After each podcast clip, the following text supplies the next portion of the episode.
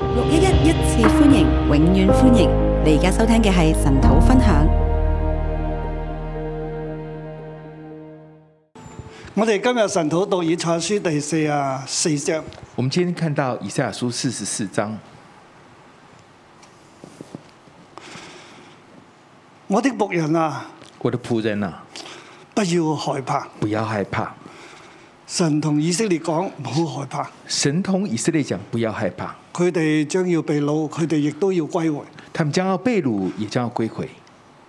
唯有耶和華係神，唯有耶和华是神，佢叫以色列人唔好害怕。他叫以色列人不要害怕今。日我哋讀呢一章嘅聖經呢，今天我们讀这章圣聖经，靈都同我哋講：圣灵都跟我们讲，我嘅仆人啊，不要害怕。我的仆人啊，不要害怕。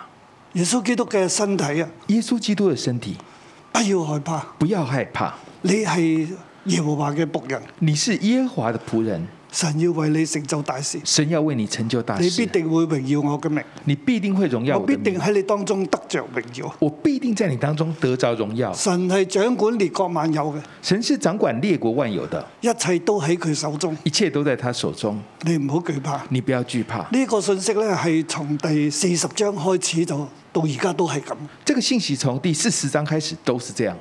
係啊、以色列佢哋將要亡國被擄啊！以色列将要亡国被掳，先知以賽神就透過去同以色列嚟説話：先知以赛亚神就透过他来跟以色你列哋说要话被。擄巴比倫噶啦，你们要被掳巴比伦了，但係你哋會歸回喎。但你们会归回。神係掌管歷史萬有。神是掌管历史万有的。喺呢張聖經入邊，我哋睇到最後咧，佢係讓係古列興起。这一章最后我们看到他是让古列兴我哋起。嚟睇下，我们来看看，啊，即係喺歷史當中在历史当中，掌管歷史、掌管萬有，掌管历史、掌管万有，甚至掌管列國嘅偶像、列甚國嘅至神。甚至掌管列国的偶像、列国的神。呢一位係耶和華神，这一位是耶和华神，係先知以賽亞所宣告。是先知以赛亚所宣先告知以的。賽去寫呢段聖經嘅時候，係喺公元之前七八年，先知以赛亚在写这一段的时候是公元前七百年，但係當呢一章嘅誒、呃、聖經同埋之後所講嘅嘢咧，但是当这张圣经还有之后他所讲的，其實係百幾年之後嘅事。是一百多年之后的事。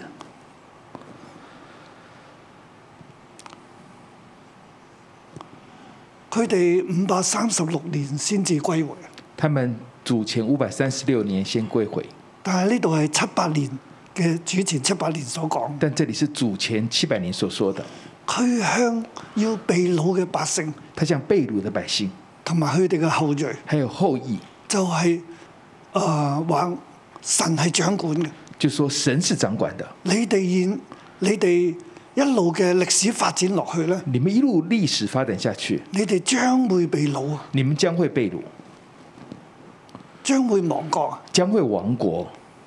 誒、但係之後咧，但之後神又要喺你當中嚟工作，神要在你们当中所以工係作，有盼望。所以是有盼望的。啊，即係我哋今日睇呢一段嘅聖經我们咧，今天看这段圣经，我自己就好好震驚。我自己就很震惊。所以呢段聖經講到这圣有经其他讲到嘅，神可以咁做咩？有其他的神可以这样做吗？冇啊，只有耶和華神。没有，只有耶和华神。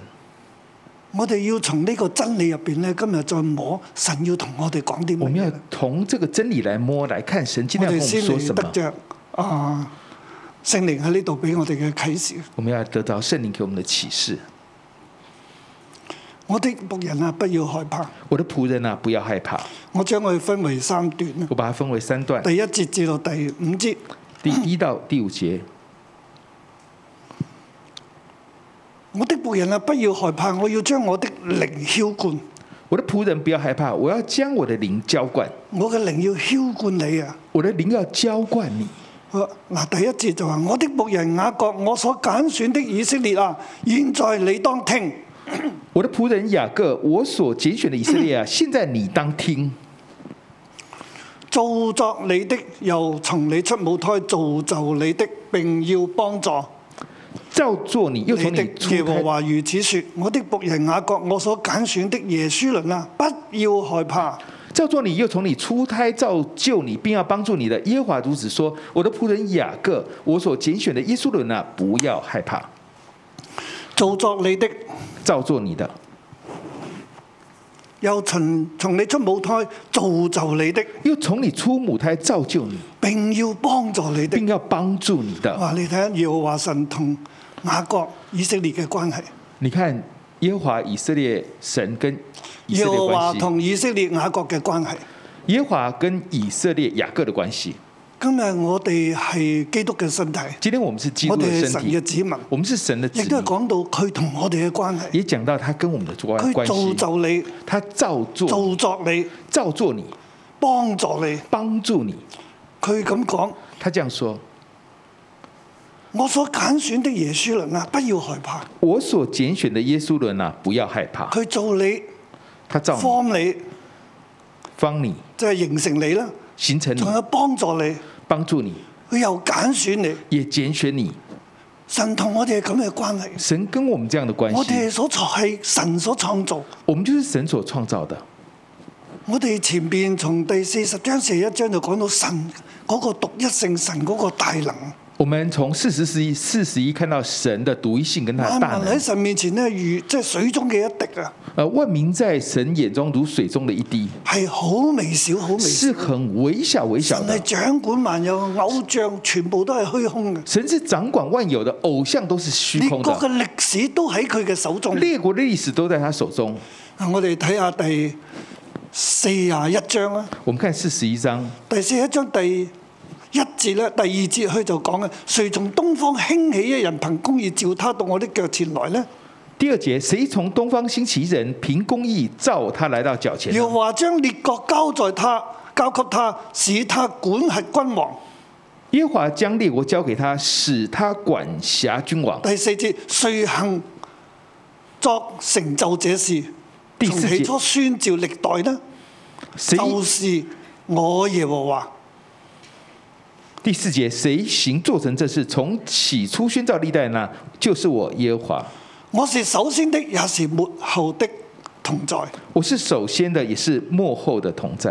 啊，佢喺嗰度呼召以色列啊，他在那里呼召以色佢呢列，度已經預告啊，他在这里预告，從第四十一章開始，从四十一章开始，誰從東方興起一人，谁从东方兴起一人，揀選佢咧，使揀選佢他管轄列國咧。使他管辖列列国呢？啊，跟住我哋嚟到第四十四章，跟着来到四十四章，佢話係我做你，我揀你嘅，他说：“是我造你，我选你你唔好，驚。你不要怕。即係當以色列佢哋要被要亡國，走向亡國嘅命運，並且被擄，佢哋梗係好驚啦。当以色列要亡国走向亡国的命运的时候，他们当然很怕呢，好似佢哋冇依靠啊。好像他们没有依靠其。實佢哋就走去依靠埃及啊，依靠亞亞述啦。其实他们就走去依靠埃及，依靠亚述，結果佢哋要亡於巴比倫啊，结果亞要述大亡于巴比伦啊，佢哋要被擄啊。他们要被掳。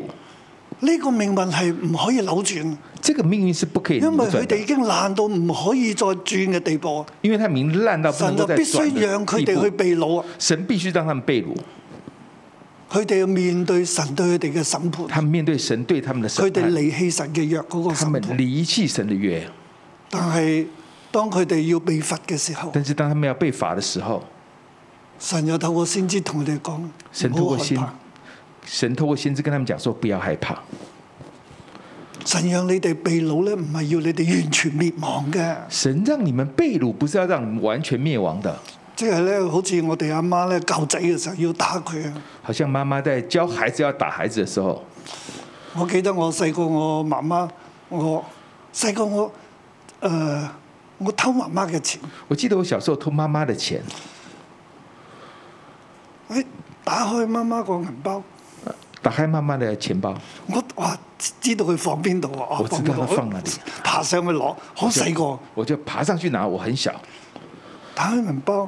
打开银包，其實我又唔知道啲錢嘅大細嘅，其实我不知道那钱的大 小，所以就都都唔識，咩所都以唔都識不，懂，不懂，咁就攞咗張紙幣出嚟，我就拿一张纸币出来，咁就攞去買光酥餅、啊，就拿去买那个光勺饼、 江酥餅。江苏啊饼、大家知道咩光酥餅啦，係咪？江苏饼。哇！嗰你記陣得味道咧，好好聞 哇，嘅，那味道很好啊， 口內又鬆嘅，哇！啊，口里面松的。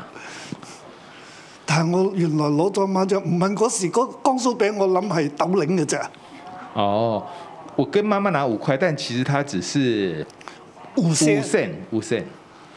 誒，所以賣光酥餅，即係嗰個雜貨店嗰個阿叔咧，哇！咁啊啲細路攞咗五蚊紙嚟 賣光酥餅，哇！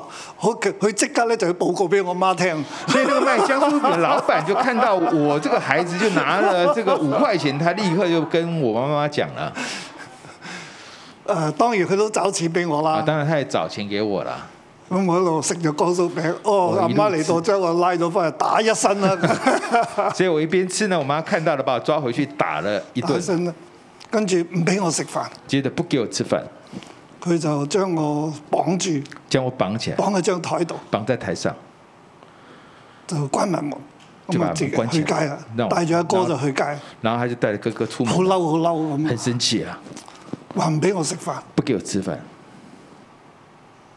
咁佢出咗去，咁我就小朋友嚟嘅啫，綁住喺嗰度。呃，他出去了，那我小朋友被綁在那裡，我仲記得啦，我還記得喺張台度在台上有凳，就在搖凳子，唔係嗰旁邊係有張凳啊，旁邊有一個凳，我就爬上張凳度，我就爬上凳子，佢見到中間有一盤番薯喎，我看到中間有一盤番薯，於是我就就爬上張台度我，就爬上那個台，坐喺張台度就食番薯。呢、坐在台上吃番薯，個印象我好深刻那。印象很深刻。喺媽媽俾我審判當中咧，呃，媽媽給我都的係审有判憐中憫都是有憐憫的，讓我有盼望。讓我有盼望。我雖然係話冇得食，我即雖係然說唔沒得俾吃我，即係唔俾我食飯，但係又有番薯食，雖然不給我吃飯，但是有番薯，我好掛住我媽。我很掛住我媽媽，媽媽對我真係好，媽媽對我真好。弟兄姊妹，神對我哋都係咁，弟兄姐妹，神對我們也是這神對樣，以色列都係咁。神對以色列也是這樣。佢要喺東方興起一人，他在東方興起一人，喺呢度之同時咧，佢要將佢嘅靈咧澆灌以色列。但同時他要將他的靈浇灌以色列。佢話：你唔好驚，他說：“你不要怕，你會被罰，你會被你罰，要去被你哋被擄，但係你哋唔好驚，我要將我嘅靈澆灌你哋。你會被你會被擄，可是你不要怕，我要將你浇灌在你們身上。”整個嘅審判被擄嘅過程，其實係一個煉淨嘅過程。整個審判被擄的過程其實是一個煉境的過程。我要將水澆灌口渴嘅人，將河澆灌乾旱之地。我要將我的靈澆灌你的後裔，將我的福澆灌你的子孫。我要將水浇灌口渴的人，將河浇灌干旱之地。我要將我的靈浇灌你的後裔，將我的福浇灌你的子孫。你嘅子孫啊，你嘅後代咧，要發生在草中像溪水旁的柳樹。你的子孫，你的後裔要發生在草中，像溪水旁的柳樹。這個要說我是屬耶和華的，那個要以雅各的名自稱，有一個要親手寫歸耶和華的，並自稱為以色列。這個要說我是屬耶和華的，那個要以雅各的名自稱，又一個要親手寫歸耶和華的，並自稱為以色列。係我做你啊，我唔會離棄你嘅。是我造你，我不會你離開哋你，會出去，你們會出去，但我要澆灌你嘅子孫。但我要浇灌你你嘅的子子孫，孫、你嘅後代會有我嘅靈嘅，你的子孫，你的後代會有我的靈的。我要將祝福咧澆灌佢哋我啊！要將祝福佢浇哋灌要他們發，生起嚟，他們要發生，佢哋要長大他啊！們要長就大，好似誒、呃溪旁嘅柳樹一樣好咁像大。溪旁的柳樹一佢樣。哋每一個人咧都要講我係屬耶和華嘅，每一個都要說我是屬耶和華的，我唔會離棄佢哋。我不會離開他們。你哋現在失敗啊！你們現在失敗你哋了，必須要面對審判，你們必須面對審判，整個猶大國要面對審判，整個猶大國要面對審判要，被擄啊！要被擄。但係你哋唔好害怕，但是你們不要害怕，我已經自古已經講啦。我已經自古已經說了。我哋嚟讀第二段。我們來看第二段，看啊，我的仆人不要害怕，看哪，我的僕人不要害怕，除我以外出乎沒意外，有真神。没有真神。嗱，請留意第六節同第八節，请留意第六节跟第八节，除我以外沒有真神，除我以重複嘅外出没有現真神，重複嘅出現。重复的出现。第六節話：耶和華以色列的君，以色列的救贖主，萬軍之耶和華如此說：我是首先的，我是末後的，除我以外沒有真神。耶和华以色列的君，以色列救赎主，万军之耶和华如此说：我是首先的，我是幕后的，除我以外再没有真神。原文係除我以外沒再沒有神，原来除我以外再没有神，即係我係獨一㗎，就是我是独一的，冇其他嘅神㗎啦，没有其他的神、唯有啊，我係神。唯有我是神。自從我設立古時的民，誰能像我宣告並且指明又為自己陳説，讓他將來未將未來的事和必成的事説明？自从我设立古时的名，谁能向我宣告，并且指明又为自己陈说呢？让他将未来的事和必成的事说明。只有我可以將古時嘅事説明啊！只有我可以將古只时的有事咁说明講，，只有我係從古時嘅時候就將呢一啲要發生嘅事去説明，只有我从古时就将这些要发生的事说明。冇其他嘅人或者其他嘅神能夠像我，誰能像我呢？没有沒其他有啊！没有其他人或神可以像我这样子的。佢喺公元之前七八年已經講咗百幾年之後嘅事。他在公元前七百年已经说了一百多年后要发生的事。我就係呢一位神嚟嘅，我就是这位神，除咗我冇其他嘅神。除我以外没有其他的第八神。節，所以你們不要恐懼，也不要害怕。第八节，你们不要恐惧，也不要害怕你。哋唔好驚啊！你唔好我怕岂不是從上古就説明指示你們麼？並且你們是我的見證，除我以外，豈有真神麼？誠然沒有磐石，我不知道一個。我岂不是从上古就说明指示你们吗？并且你们是我的见证，除我以外，岂有真神吗？诚然没有磐石，我不知道一个。我從上古已經話俾你哋聽，我从上古已经告诉你们了，呢度佢係對呢一啲啊以色列佢哋嘅後代啊，这个是对以色列的后代，佢哋被擄啦。这些被掳了。佢同佢哋講：你哋唔好驚，他就跟他们说：“你们不要我怕，上古已經話咗俾你哋我聽，上古已经告诉百你幾们，年前我已經講咗㗎一啦，百多年前我已经说了，冇一個任何一個嘅神咧係可以咁樣做，没有任何一个神可以这样除做我的。以外，豈有真神？除我以外，岂有真神？豈有神咩？岂有神呢？沒有啊！没有啊！誠然沒有磐石啊！诚然没有磐石，你哋係冇其他嘅倚靠㗎，你们没有其他依因靠為的，獨有我係神，因为独有我是神。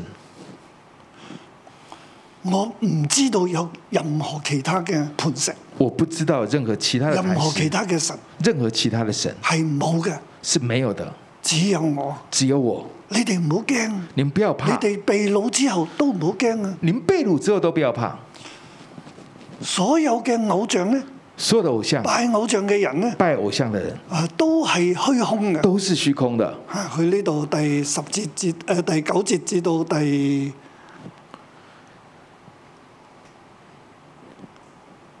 二十節啦。九节到二十节啊，佢呢度就講偶像嗰個嘅虛空，讲那个偶像的虚空，拜偶像嘅人嘅虛空。拜偶像的人的咁我嗯虚就空。唔多講嘅这呢里度，我不多讲了，啊因為大家都好容易睇得明因為嘅。大我家都只係將個可能看得重白點點出嚟啦我。只把重点点出来。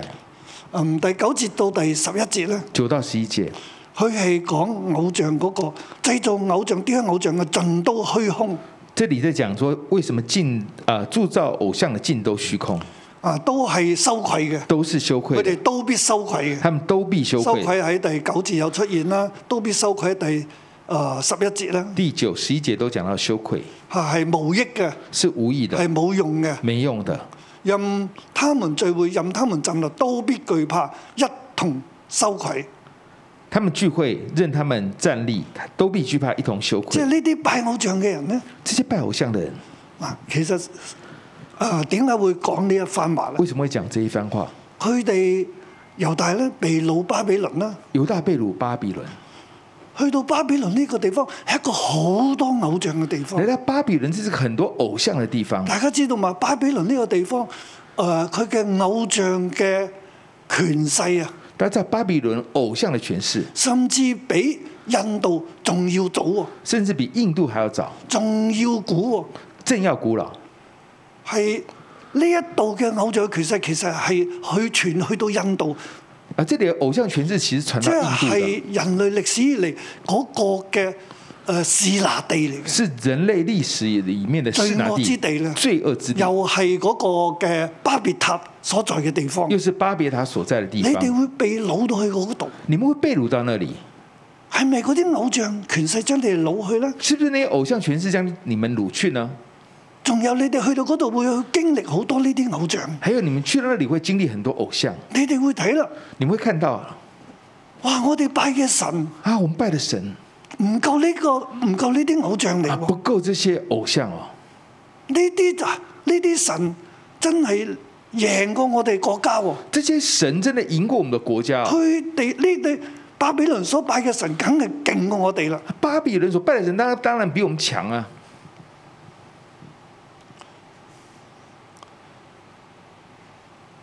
人好容易受呢個試探。人容很容易受这个试哇！呢探，度有能力喎、说这里有能力，呢度有財富喎、这里有财富啊，呢度係世界嘅中心喎、这里是世界的中心呢啊、個地方呢、個國家全世界最強喎、这里是全世界最强的地最方，繁榮喎、最繁荣的，最有能力喎、最有能力的，佢哋要乜嘢有乜嘢他们喎，要什么有什么。猶大人、以色列人啊，犹大人以色列人，佢哋面對呢一啲嘅時候，他面对这一切的时候，佢哋會驚，他们会怕，佢哋會離開神。他们会离开神，去跟隨呢啲偶像，去跟随这些偶像。所以先知至再同佢講：所以先自己再跟他们说，你哋現在所經歷嘅，你们现在所经你历的，哋被掳啦，你们被掳了，呢一啲事神早已經同你哋講这咗，些事神早已跟你们讲了。並呢啲神咧講唔到呢啲嘢嘅，这些神讲不到这些佢事哋的，冇啟示嘅，他们没有启示的，唯有我係神，唯有我是神。我老早已經講咗㗎我啦，老早已经说了，並且一切都喺我掌管當中。并且一切都在我的掌你管哋之中。嚟到呢個地方咧，你们来到这个地方，你哋要知道呢啲偶像都係虛無，你们要知道这些偶像都是虚係无的，無益嘅，是没意唔的，係佢嘅能力比我大，不是他的能力比我大，唔係啊。不是的，係你哋喺我嘅審判當中，是你们在我的审判中，呢一啲都係無益，都係虛空。这些都是无意的，都是虚空的。仲有咧，第十二至到十七節咧，还有十二到十七节，就係講佢哋係混亂嘅。就讲他们是混乱的，嗱，呢啲鐵匠啊，將啲鐵啊喺火炭燒啊，又打啊，这些铁匠啊，在在火在火里啊，把这些铁匠然之後烧又打，攰啊，又要食嘢然啊，后又累啊，又要吃东西啊，啊，嗰啲木匠咧又要畫嘢啊，这个木匠要画东然西之啊、後就去攞材料然啊，后去拿材鋸料啲木啊，去锯啊，啊，然之後又要種啊，又要种啊，然之後又攞啲木落嚟又燒啊。拿木头来烧啊，啊一燒啊收又係啊愛嚟烤餅啊来烤饼，啊剩低一啲嘅木咧就剩下一些木啊攞嚟做偶像咁就去拜啊，拿来做偶像，然后去拜啊、同佢講啊你係拯救我㗎。然后就说你是拯救我的，其實呢一切都係佢自己所做出嚟其㗎实嘛这，都是他自己做啊出所来以啊哎的，佢係好混亂嘅。所以是很混拜乱偶的。像嘅人係好混亂，拜偶像去到個地方係混亂嗰啲人係好混亂就㗎，来到那些地方，那啊佢些哋人是唔識混得乱，熟靈嘅事㗎。他们不明白属灵的仲事有，咧，佢哋係心同埋眼都係盲嘅，他们心跟眼都是蒙的。就係第十八節去就18到節第二十節啦。十八到二十，佢哋誰心裏也不醒悟，也沒有知識，沒有聰明，他们心里没有知识，也没有聰明，啊因為咧佢哋嘅心咧唔能明白，因为他们心不能明佢哋白，嘅眼咧係瞎咗嘅，他们的眼是瞎的，係神叫佢哋瞎咗嘅。神叫他们瞎的。即係拜偶像嘅人咧，佢哋係心同眼都係盲咗，佢哋冇思想，佢哋諗唔到嘢。这个拜偶像的人，他们心跟眼是盲的，他们没有思想，他们想不到的。佢哋用剩咗嗰嚿木嚟做做一個嘅神用剩下来的木头做一个神，啊！其實咧呢嚿木一部分已經攞咗去燒噶啦，其实这木头有一部分已经拿去烧甚至了，係燒餅咧去食咗噶啦，甚至来烤饼然后来吃，剩低嘅咁就反而剩下嘅攞去做做神嚟拜，剩下的反而拿去做神来拜。佢但係佢哋拜呢啲嘢嘅時候，佢自己心中唔會講啊，我點解咁蠢呢？他拜的时候，他不会想说：“哎，我们怎么这么笨呢？我岂可向木等子叩拜呢？我怎么会像木啊、木盾子我豈叩可拜當呢？可憎之物呢？我怎么可以做可憎之物呢？”佢係唔明白㗎，他们不明白的，佢其實個心同個眼都盲咗，他们心跟眼是盲他的，以灰為食，心中昏迷，以灰为食，心中使昏迷，他偏邪，使他他偏不邪能自救，又不能説我右手中豈不是有虛方咩？佢咩都唔知嘅。他不能自救，也不能说， 在我我右手中岂不是有虚谎吗？他什么都不知道。廿一節開始啦，二十一节开去始到二十八節啦，到二十八节係第三段。第三段，你是我的仆人，你是我的仆人，我使用古列重建以色列，我使用骨裂重建以色列，叫我得榮耀。叫我得荣耀。神話我要喺以色列入邊得榮耀啊！神说我要在以色列人里哦面得荣就耀，係呢一段嘅聖經，誒就是这一段的圣经。廿一節開始啊。二十一节开始，雅各以色列啊，你是我的仆人。雅各以色列啊，你是我的仆人。前面講你唔好懼怕，前面说你不要惧呢怕度，話話你係我嘅仆人，这里说你是我的仆人，你要紀念這些事你啊，要纪念这些事，你要記得啊。你要记得啊我，曾經講過㗎，我曾经说过的，你要記得這一切嘅事啊。你要记得这一切的事。以色列啊，你是我的仆人，以色列啊，你是我的仆人，我造就你，我造就你必不忘記你。必不忘记你。你要記住，你係我嘅仆人啊。你要记住，你是我的仆人啊！我將你從埃及帶出嚟，我将你从埃及带出来，就係、呼召你做我嘅仆人。就是呼召你做我的仆人。但係喺列國嘅時候咧，但是在列国的时候，列王嘅時候，哦列王的时候，你哋應該倚靠我嘅，你们应该依靠我的，你哋唔倚靠我你，们不依靠我，最後你哋失敗。最后你们失败。但係你要知道，你係我嘅仆人，但是你要知道，你是我的仆人，係我做你嘅，是我造你的，我唔會忘記你嘅，我不会忘记你的，因為你係我所做，我所呼召。因为你是我所造的，我所呼召的。你哋犯咗罪啦，你们犯了你罪哋了，離棄我啦。你们离开我了。第二就係我塗抹了你們的過犯，像口雲消散；我塗抹了你們的罪惡，如薄雲滅沒。二十二节，我涂抹了你的过犯，像后云消散；我涂抹了你的罪恶，如薄云灭没。你當歸向我，因我救贖了你。你当归向我，因我救赎了你。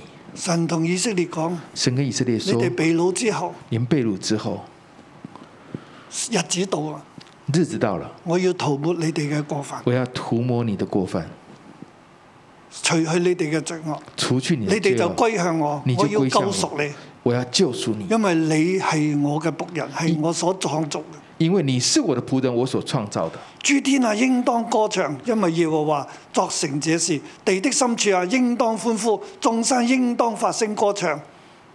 诸天啊，应当歌唱，因为耶和华做成这事；地的深处啊，应当欢呼；众山应当发声歌因唱，為耶和華救贖了雅各，並要因以色列榮耀自己。因为耶和华救赎了雅各，并要因以色列荣耀自己。神要救贖雅各，神要救赎雅神各，要因以色列榮耀自己，所以神要因以色列荣耀自己，因係或者係透過，或者说透过，或者係在入邊。或者在里面。我要透過以色列榮耀我，我要透过以色列或者荣耀我要我，喺以色列嚟中嚟榮耀我自己。或者我要在以色列当中荣耀我或自己者，話以色列要成為我嘅榮耀，或者以色列要成为我的要荣耀顯，出我嘅榮耀。要显出我的荣耀。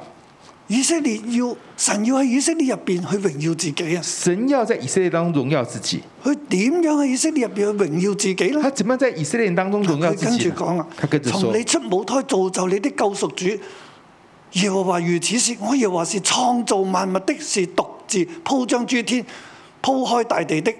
从你出胎造就你的救赎主耶和华如此说：我耶和华是创造万物的，是独自铺张诸天的，铺开大地的。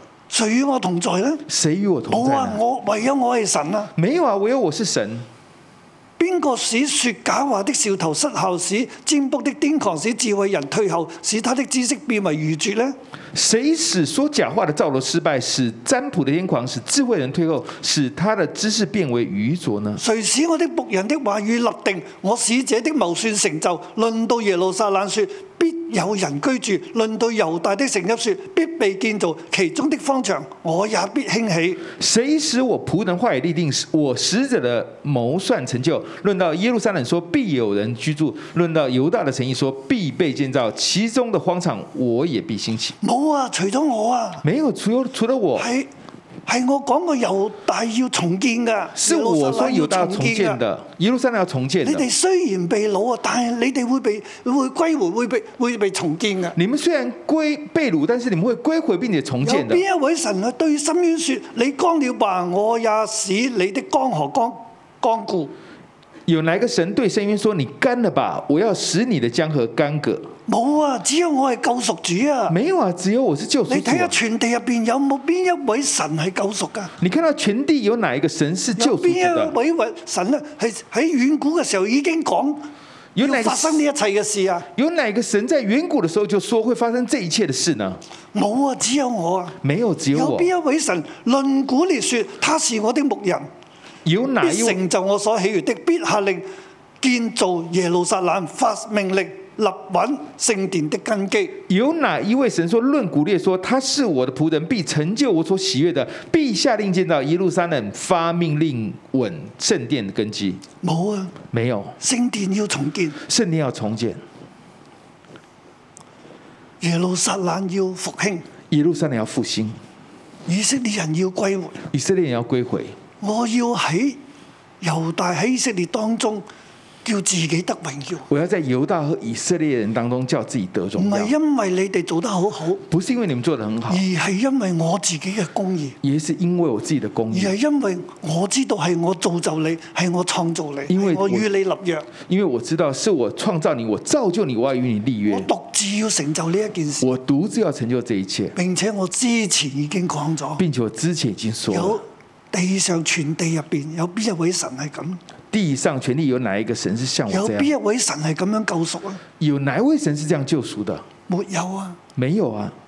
你係我嘅仆人，你是我的仆人，你唔好懼怕，你不要惧怕，你要紀念這一切嘅你事，要纪念这一切的你事。要知道要知道我是神，我是神，我創造你，我帶創造領你你，我我带领带领你你，我带领你，聖殿要重建，圣殿要重建，你哋要歸回，你们要归回，耶路撒冷要重建。耶路撒冷要重建。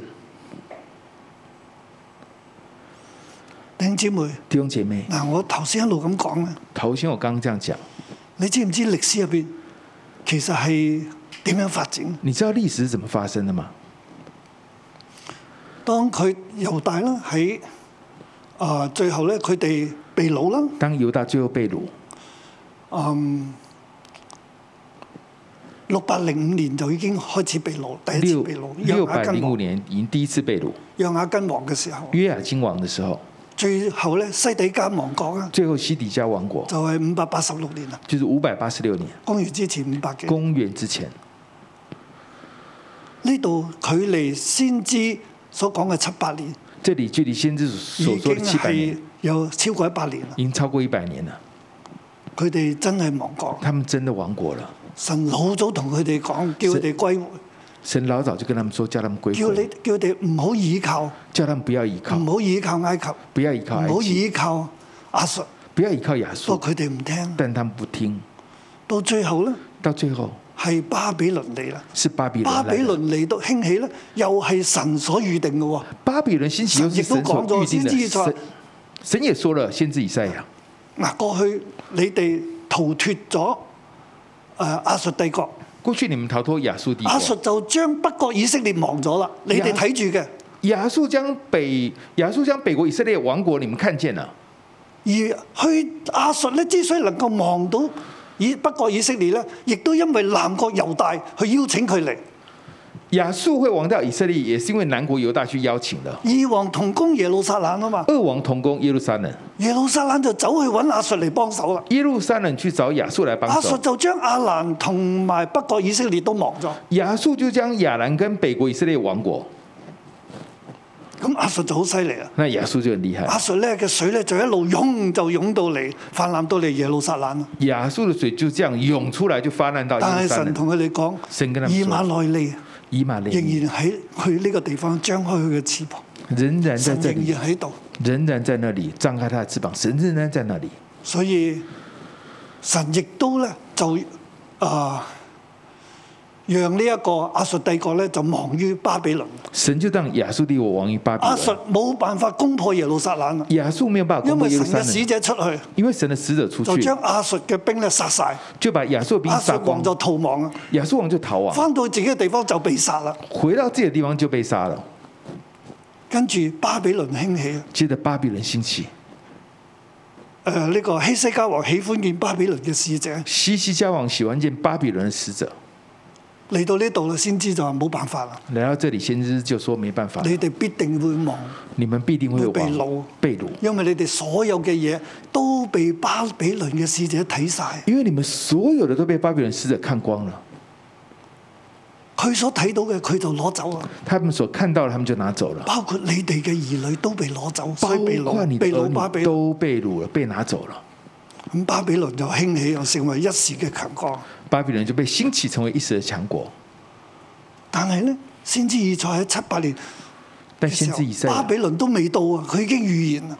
但是先知以赛亚在七呃主前七百年，巴比伦还没到，他已经预言了，預言波斯帝國嘅興起，预言波斯帝国的就兴喺起，東方興起一就日。从东方兴起第四人。十一章，第四十一章，然之後四十四章講，然后四十四章说，論到古列，他是我的仆人。论到牧古列，人，他是我的仆人，佢要興起啊！他要兴起，佢要讓以色列人咧，佢哋係被原先係被巴比倫掳去嘅，他让以色列人原先被巴比伦掳去的，但係咧波斯興起啊，但是波斯兴起，消滅咗巴比倫。消灭了巴比伦，然之後古列就起嚟，然后鼓列起来，以色列人，以色列人，你哋可以歸回，你们可以归回，去翻去重建聖殿，回去重建圣殿，重建耶路撒冷。重建耶路撒冷，我將國家俾翻你哋，我把国家你还哋给成為你们，波斯國入邊嘅猶大省，你们成为波斯国的犹大省，你哋自己嘅人去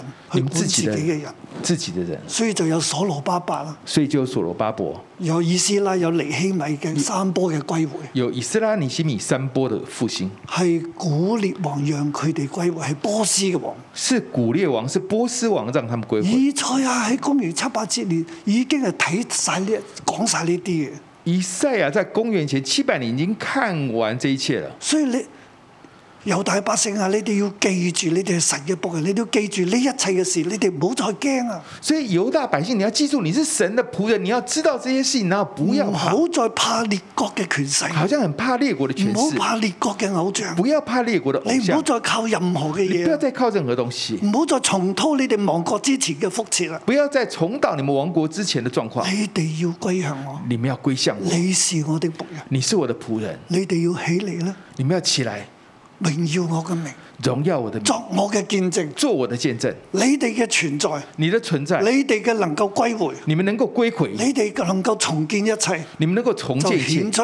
出我是耶和華。我是耶和华，你哋要見證呢一切，你们要见证这一切，弟兄姊妹，弟兄姐妹。呢、個係當時猶大人佢哋要得着嘅真理。这是当时犹大人要得到的真理。嚟到公元二千零八二來到二十二公元年，即係現在二来到现在，零一八年，神已經同我哋講要編值啊！二零一八年神已经告诉我们要骗一子了，九年年底就面對 Covid 啊，一九年就面对新冠了二，零年到現在咧都喺 Covid 嘅肆虐當中。二零年到现在都还在新冠的肆虐当中。神同我哋講：神跟我们说，我嘅心意一定會成就，我的心意一定会成就，就好似股市一樣。就好像古时一样，我俾六一嘅心意一定會成就。我给六一的心意一定会成就，因为六一你是我的仆人，因为六一你是我的仆你人，不要惧怕，你不要惧怕，你要不要懼怕，要知道一切都係我所掌管。你不要惧怕，因为这一切都是我所掌管的。你睇下，你看看， covid 以嚟，你看新冠以来，我幾保守你哋，我多保守你们，我點樣興起你哋？我怎么样兴起你们？你哋每一個地方都經歷我嘅恩典，你们每个地方都經歷我的恩典，甚至你哋之前經歷嗰個嘅民運、甚至之前經過的民運、社會運動，社會運動，我都保守你哋。我都保守你們。我係神嚟嘅，我是神呐、唔好跟隨列國，不要跟隨列唔好國，依靠列國，唔好依靠偶像。不要依靠列国，唔不好要依靠依靠世界偶像，不要依靠世界我。所講嘅，我所說的，我用我仆人所講嘅，必定會成就。我用我仆人所說的必定成就。對我哋今日喺艱難當中嘅弟兄姊妹咧，對我們今日在艱難的地神方姐都同妹，你講，神也跟你講，無論係你嘅疾病、無論你的疾你病、嘅經你濟、的經濟、你同家人嘅關你係，跟家人的關係，無論今日係幾咁嘅去到低點，無論今天來到如何的低點，不要懼怕。不要懼怕，你是我的仆人，你是我的仆人不，要懼怕，不要懼怕，唯有耶和華是神。我有耶和華你是神。繼續嘅緊緊倚靠佢，跟住佢，你继续的紧紧佢依要靠他，為跟你着他，成就一切。他要为你成神就一切嘅。心意必定成就。神的心意必定成神就。係大過列國嘅，神是大神过列係国大的，過疾病嘅，神大過疾病嘅神係大過任何瘟疫嘅權勢嘅，神大过任何瘟疫的其呃全是权势，冇任何嘅偶像可以同神比。没有任何的偶像可以跟神比。神掌管你，神掌佢管你，做你，他造你，創造你，创造你，造就你，造作你，呼召你，呼召你，成為佢嘅仆人。成为他的仆人。我哋今日要一齊起嚟，我们今天要一起起来見證耶和華是神，见证耶和华是神，耶和華係創造主，耶和华是创造獨有主，佢係神。唯有他是我神。哋係神嘅仆人，我哋依靠佢同埋成為神嘅見證人。我们是神的仆人，我们依靠他成为神的而见今日证。唔好被我哋嘅困難將我哋帶走啊！今天不要被任何困难将我们带走，我哋倚靠佢，我们依靠他。一路行落去咧，一路走下去，神嘅心意會成就，神的心意你会會成見就到，神嘅榮耀喺你身上。你会看到神的荣耀在里面。阿 Man，阿门，祝福你。祝福你。哈利路亚，弟兄姐妹，让我们一起从座位上站立起来。是的，神要来祝福我们，神要来帮助我们。他是创造天地的主，是创造我们的主，他是直到如今都帮助我们的主。无论我们在任何的困难当中，我们都要一起来赞美我们的主，看他为我们成就大事。Amen。哈利路亚。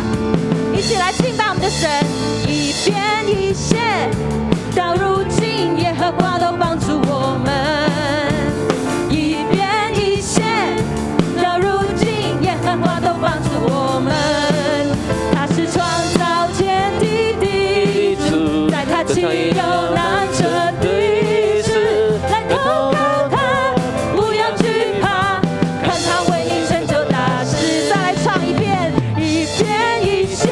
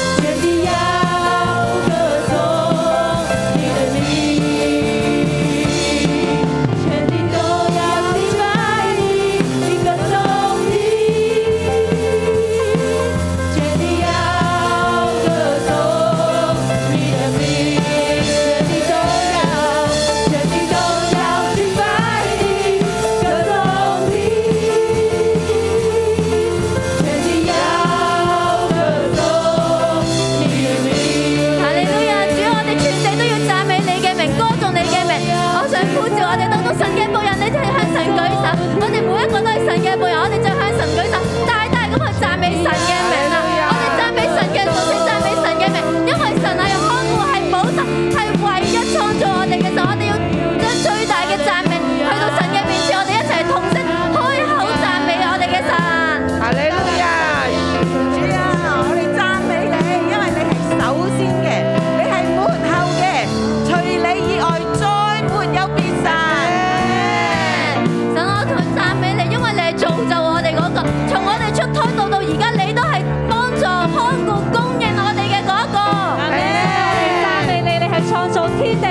神，你係鋪張諸天嘅神，主我哋高舉你，我哋讚美你。 Amen。主啊，是的，我们赞美你，感谢你，因为你说你是首先的，你是幕后的，除你以外再也没有真神。哈利路亚。主，我哋繼續去到讚美你啊，因為咧你實在係好啊，你將平安，你將喜樂，你將咧呢份嘅安穩咧去充滿喺我哋嘅生命嘅裏邊。你認識我哋每一個，你常常同我哋講不要懼怕，不要懼怕，以至我哋嘅生命裏邊能夠常常喺你嘅裏邊係一無所懼。我哋去到讚美你。耶和華神，我哋讚美你，因為你係拯救嘅，因為你係幫助我哋嘅，並且你要將你嘅水咧浇灌凡口渴嘅人。神啊，你係親自嚟到滿足我哋，讓我哋喺心裏邊得着滋潤。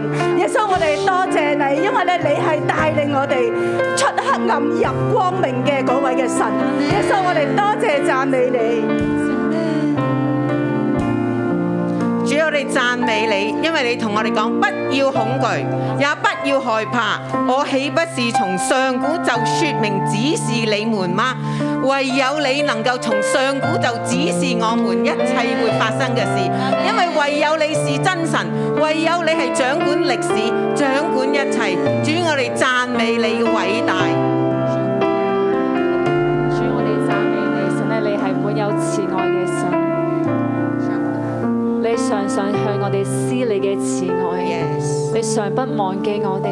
主，我哋讚美你，讚美你嘅信實，讚美你嘅話語一出，必不徒然返回。 Amen 主，我哋讚美你。主，我哋讚美你，唯有你先能夠除去我哋心裏面嘅恐懼。真係唯有你啊，主，因為唯有你先至係至高無上嗰位神，因為唯有你先至係真神。弟兄姊妹，我哋心裏面嘅恐懼，唯有我哋對準我哋嘅神。真知道佢係創造我哋、建造我哋、帶領我哋、保護我哋、幫助我哋嗰一位，我哋嘅恐懼就會走噶啦。因為經文話俾我哋聽，perfect love cast out fear，唯獨神完全嘅愛進入我哋嘅裏面，恐懼就要離開我哋。所以而家我哋讓讓我哋有一啲嘅時間，聖靈，我哋歡迎你。歡迎你聖靈喺我哋嘅當中，讓我哋呢度每一個人重新嘅默想你對我哋嘅好啊！你喺我哋生命所造就嘅一切、建造嘅一切，你曾經醫治我哋，你曾經救拔我哋，你曾經幫助我哋喺經濟上嘅困難，你曾經幫助我哋喺關係上嘅困難。主啊，一一聖靈，你一一就讓呢一啲嘅記憶翻嚟。回想，回想。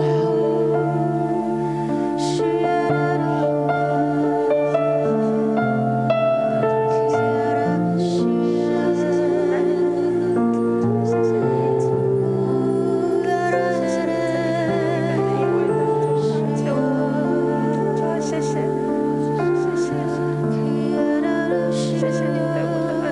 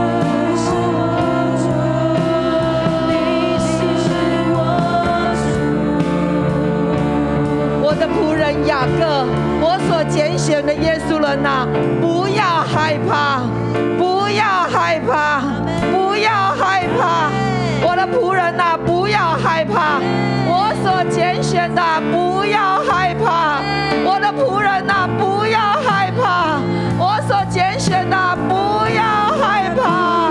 不要害怕，我所拣选的仆人不要害怕，不要害主啊，进入我的弟兄姊妹，我的仆人呐、不要害怕，怕，不要害怕，不要害怕。把你的灵浇灌我们，不要害怕，好像雨水浇灌大地一样。跟主说，主啊，我干渴，仆人不要害怕，浇灌你的灵，不要害怕，我的仆人不要害怕，领受我的仆人不要害怕。不要害妹怕，妹，仆人不要害怕。妹妹。仆人不要害怕，我的仆人不要害怕。我们一起起立，我们不知不害怕，我们来为香港祷告。我们一起说：香港啊，不要害怕！香港啊，不要害怕！神必使用香港成为变质生命树的基地。阿门！我们一起来为香港来宣告。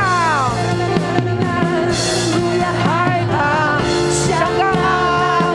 不要害怕，香港啊！不要害怕，香港啊！不要害怕，香港啊！不要害怕，香港啊！不要害怕，神必帮助你，神必帮助你，阿妹，因为神必帮助你，神必帮助你，因为神必帮助你，不要害怕，神必帮助阿你。妹。不要害怕，神必帮助你，不要害怕。主是的，你必坚固我们的手，主啊，你必坚固我们的手。弟兄姊妹，我们从我们家族亲友当中，还有还在拜偶像的，还在混乱的，还在无知的，甚至还有在雕刻偶像的，我们为他们来祷告。我想我们在现场，你可以两个两个，两个两个，我们同心合意的为我们家庭、家族还在拜偶像的人，我们继续来祷告。我们说主啊，除去一切的混乱，除去一切的混乱，让他们的瞎眼可以打开，可以看见，唯有你是独一的真神，唯有你是救赎主。哈利路亚，哈利路亚，哈利路亚。主啊，骗子就从现在开始，骗子就从我们的家庭开始。哈利路亚！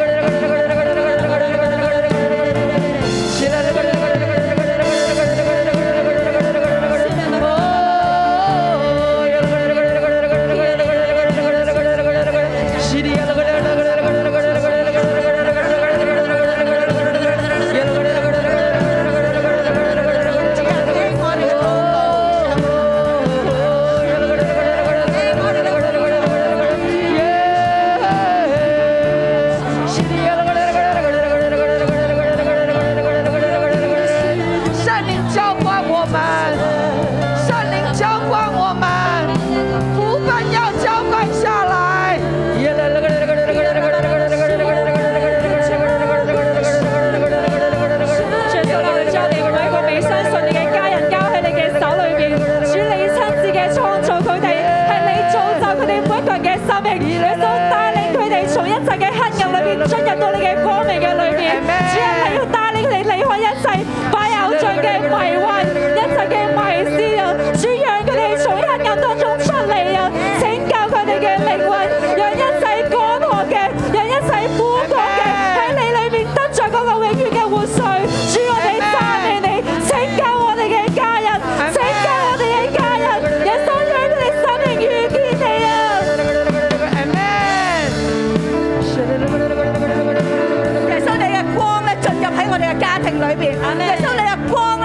昏暗啊，讓我哋睇到偶像咧係假嘅。神啊，你唯有你係真神，你係至高至大嘅神。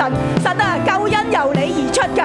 神啊，喺我哋整個嘅生命裏邊，神啊，你嚟到拯救我哋嘅家族，仲未有信主嘅，神啊，你親自嚟到將你嘅救恩、將你嘅慈愛大大嘅嚟到傾到佢哋身上，讓佢哋經歷並且感受得到。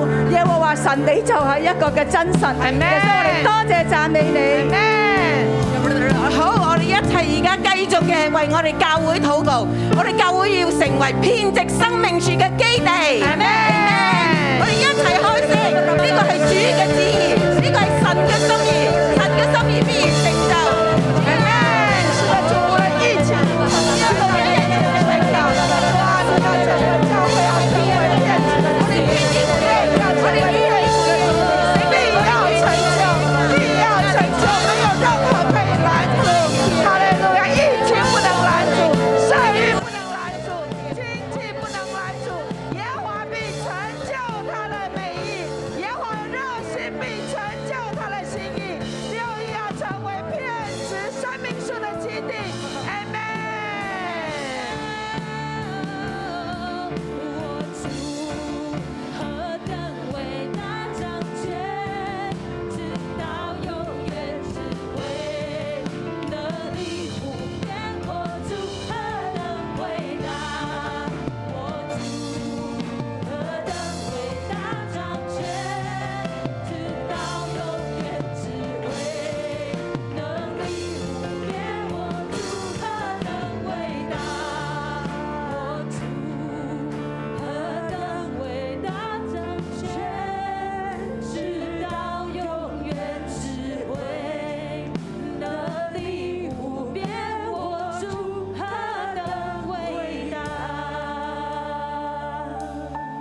我哋眯埋眼，我们闭上眼睛，請聽聖靈對你嘅説話。请听圣灵对你的说话。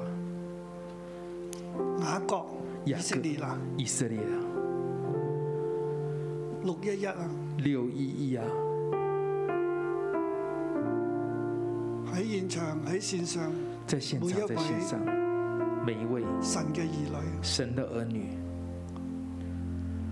你是我的仆人，你是我的仆人，要紀念這事。要纪念这事。以色列啊，以色列啊，你是我的仆人，你是我的仆人，我造就你，必不忘記你。我造作你必不忘记你，我造就你，我必不造作忘記你你。必不忘记你，我造就你，必不忘記你。我造作你必不忘记你，我塗抹了你的過犯，我塗抹你像的口過雲消散。像后云消散，我塗抹了你的罪惡，如薄雲滅沒。我涂抹了你的罪恶如薄云灭没，你當歸向我，你当归向我因，我救贖了你。因我救赎了你，你當歸向我，你当归向我，歸向我，归向我，不要歸向偶像，不要归向偶像，不要歸向地上嘅權勢，不要归向地上的权势，不要歸向自己嘅驕傲自大，不要归向自己的骄傲自大不，要歸向你嘅恐懼。不要归向你的恐惧，你當歸向我，你当归向我，因我救贖了你，因我救赎了我你。救贖了你。我救赎了你，諸天下應當過場，因為耶和華作成這事。诸天啊，应当歌唱，因为耶和华做成这事。地的深處啊，應當歡呼；地的深处啊，应当欢呼；眾山應當發聲歌唱，樹林和其中所有的樹都當如此。众山应当发声歌唱，树林和其中所有的树都当如此。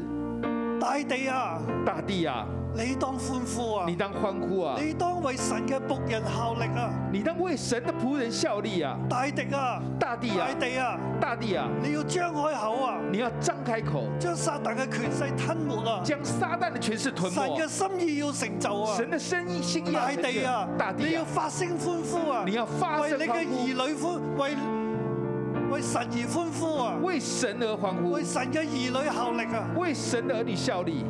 神已經救贖啊！神已经救赎，神已經塗抹人一切嘅罪污。神已经涂抹人一切罪神已經污，塗抹我哋一切嘅罪污。神已经涂抹我们一地切的啊，你罪應當歡呼啊污。！地啊，你应当欢呼。你所從人嘅罪而嚟嘅咒詛已經被除去啦你。从人而来一切的咒诅已经被除去了，因為耶和華救贖了雅各，因為耶並和華要因以色列榮耀自己。并且耶和华救赎了雅各，并且要因以色列荣耀自己。神要喺以色列入邊，喺我哋入邊榮耀佢自己。神要在以色列，在我们当中荣耀他自己。你係生命樹，你是生命树，你係喺葡萄樹入邊，你在葡萄树里面，神要喺你身上得着榮耀。神要在你身上得着荣你耀。係耶和華嘅見證，你是耶和华的见证，見證佢係自古以來獨有嘅真神，见证他是自古以来独有的除真神，他以外別無他神，除他以外别无他神，別無真神。别无真神，佢係獨一嘅，他是独一佢的，係造就你、創造你，他是造作你、创造你、救赎你的，佢要帶領你歸回，他要带领你归佢回。要興起地上一切嘅資源為你嚟效力他啊！要兴起地上一切的资源为你来佢效力要，興起鼓裂啊，讓你得釋放啊！他要兴起鼓励让你得释放佢，要興起鼓裂，讓你嘅一切得着重建啊！他要兴起鼓励让你一切得到重喺建。困難當中嘅弟兄姊在妹，困难当中，弟兄神姐要妹，興起一切嘅資源，神要兴起一切地资要為源，你嚟效力，地要为你效力列，國要為你嚟效力，列国为你效力，神與你同在，神与你同在。你係神所深愛嘅耶穌啦，你是神所深爱的耶稣神人，要使用你。神要使用我你。奉耶穌嘅名祝福奉你，耶稣的基督的祝福你，孩子，敞開你嘅心，敞开你的心，敞開你嘅靈，敞开你的灵，領受神嘅話，领受神的话，領受神向你嘅氣息，领受神向你的气息。神將佢嘅話帶入你入面，神把他的话带佢將入佢到嘅你里靈面，澆灌你，他把灵浇灌你，你嘅心就開通，你的心就开通了，唔再係好似以前嘅心蒙了油，不再像以前心蒙了油，耳朵發沉，耳朵發沉，不明白，不明白，好似嗰啲拜偶像嘅人一樣。好像那些拜偶像的。神將佢嘅話、佢嘅能力放喺你入面，神把他的话和能力放在你里面，你留意這些事。你留意这些事，你得着这些事，你得到这些你事，明白这些事，你明白这些事，神喺你入边，神在你里面，让你成为佢嘅仆人，让你成为他的仆人，系佢嘅见证人，是他的见证人，见证神系真，见证神是真的，神与你同在。神与你同在。奉耶稣嘅名祝福你奉耶稣的名祝福你，喺呢个大地当中，在这大地当中，大地为你效力，大地为你效力，神喺你入边，神在你里面，叫佢得荣耀，叫他得荣耀，神嘅心意必定会成就，神的心意必定会成就，你一定系平安。你一定享平安。奉耶稣嘅名祝福你，奉耶稣的名祝福你，阿门阿门。我哋将荣耀归俾把荣神。耀归给神。